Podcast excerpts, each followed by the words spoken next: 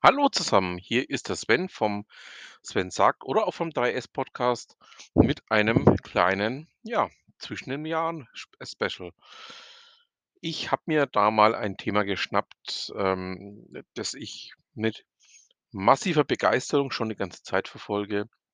Ich hatte eigentlich auch vor, mit Gudrun Töpfer gemeinsam dieses Thema noch mal aufzuarbeiten. Das hat aber im alten Jahr jetzt nicht mehr geklappt. Ich hoffe, dass wir das dann im neuen Jahr umgesetzt bekommen. Es geht um das Thema Ambidextrie. Und, ähm, aus dem Grund habe ich mir gedacht, ähm, nachdem die Gudrun hier, ähm, einige sehr, sehr spannenden ähm, ja, nennen wir es mal Ambidextrien-Nähkästchen, ähm, veröffentlicht hat oder Nähkästchen-Themen veröffentlicht hat, packe ich das Ganze mal in, ähm, eine ganz kleine Podcast-Serie und würde mich freuen, wenn es euch auch, ähm, so ein bisschen an das Thema heranführt, das Thema euch ein bisschen näher bringt.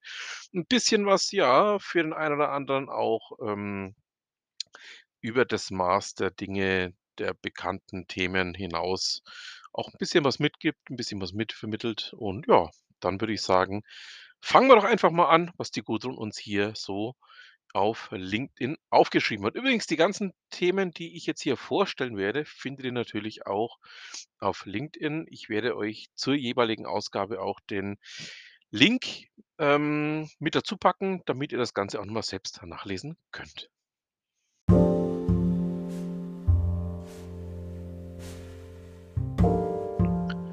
Werfen wir gleich mal alle Klischees auf den Tisch und schauen uns an, was in einem Startup so los ist. Typischerweise schart man sich um eine oft charismatische und charmante Gründerpersönlichkeit mit einer mehr oder minder zündenden Idee. Eine Gruppe aus Menschen, die von dieser Idee mehr oder minder überzeugt sind. Die ersten Zeiten in einem Startup sind von Chaos geprägt. Täglich dringen auch von außen neue Informationen, Ideen oder Vorschläge zum Team, die aufgenommen, verwertet und bearbeitet werden müssen. Viele Dinge passieren irgendwann das erste Mal. Oh Gott, ein Kunde hat eben angerufen. Sodass es wenig verwunderlich ist, dass für die allermeisten Dinge erstmal keinen vordefinierten Prozess gab. Ja klar, woher denn auch?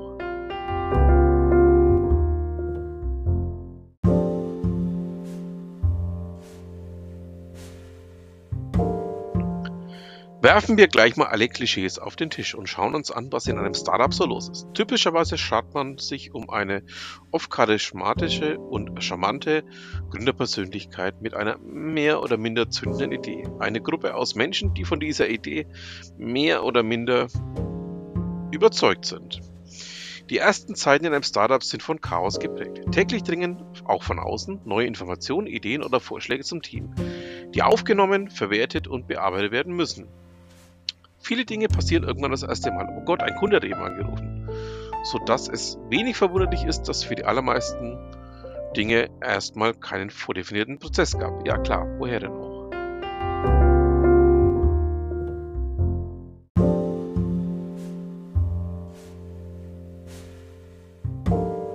Es ist die Zeit, in der versucht wird, aus Ereignissen schnell zu lernen und es besser zu machen, wenn beim ersten Kundenanruf einen Glücksholkrampf am Telefon bekommen hat, tut man gut daran, den Prozess zu ändern.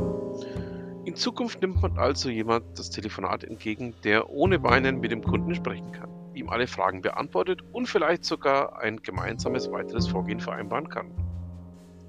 So ist ein Startup im Großen und Ganzen mehrere Monate bis Jahre am Lernen und explodiert munter vor sich hin, je nach Finanzlage und gegebenenfalls erfahrenen Personen, die das ganze Vorhaben in eine andere Richtung beschleunigen.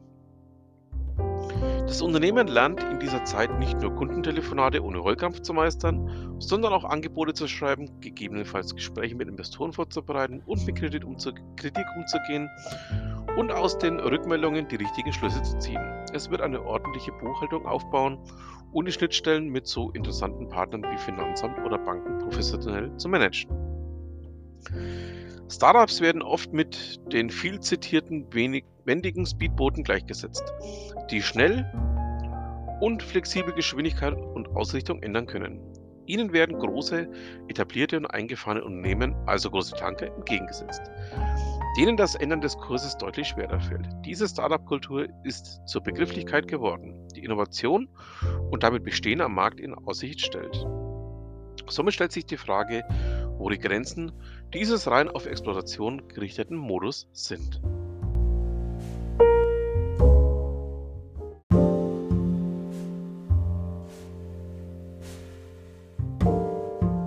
Ein kritischer Punkt ist dann erreicht, wenn jene Aspekte, die Standardisierung und Formalisierung erfordern, nicht erkannt werden.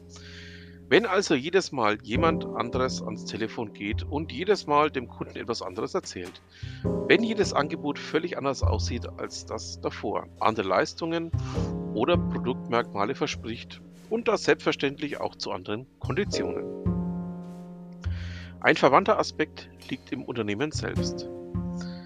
Ist das Unternehmen erfolgreich, wird es in aller Regel wachsen und mehr Mitarbeiter beschäftigen. Was anfangs so mühelos ging, nämlich die direkte und persönliche Absprache zwischen allen Beteiligten, ist ab einer gewissen Unternehmensgröße von ca. 20 Personen aufwendig immer schwerer möglich.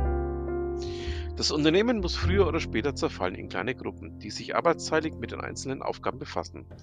Wenn ein Unternehmen sich dann nicht um die notwendigen Diskussionen und Zuständigkeiten, Aufgaben, Verantwortung und Schnittstellen kümmert, entsteht ein Vakuum, das das Fortbestehen des Unternehmens zu einem Zeitpunkt gefährdet, wo es eigentlich gerade anfing, gut zu laufen.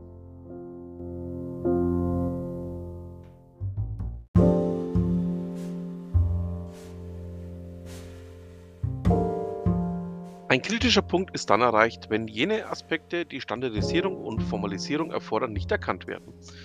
Wenn also jedes Mal jemand anderes ans Telefon geht und jedes Mal dem Kunden etwas anderes erzählt, wenn jedes Angebot völlig anders aussieht als das davor, andere Leistungen oder Produktmerkmale verspricht und das selbstverständlich auch zu anderen Konditionen.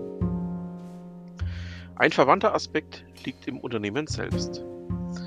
Ist das Unternehmen erfolgreich, wird es in aller Regel wachsen und mehr Mitarbeiter beschäftigen. Was anfangs so mühelos ging, nämlich die direkte und persönliche Absprache zwischen allen Beteiligten, ist ab einer gewissen Unternehmensgröße von ca. 20 Personen aufwendig immer schwerer möglich. Das Unternehmen muss früher oder später zerfallen in kleine Gruppen, die sich arbeitsteilig mit den einzelnen Aufgaben befassen. Wenn ein Unternehmen sich dann nicht um die notwendigen Diskussionen und Zuständigkeiten, Aufgaben, Verantwortung und Schnittstellen kümmert, entsteht ein Vakuum, das das Fortbestehen des Unternehmens zu einem Zeitpunkt gefährdet, wo es eigentlich gerade anfing, gut zu laufen.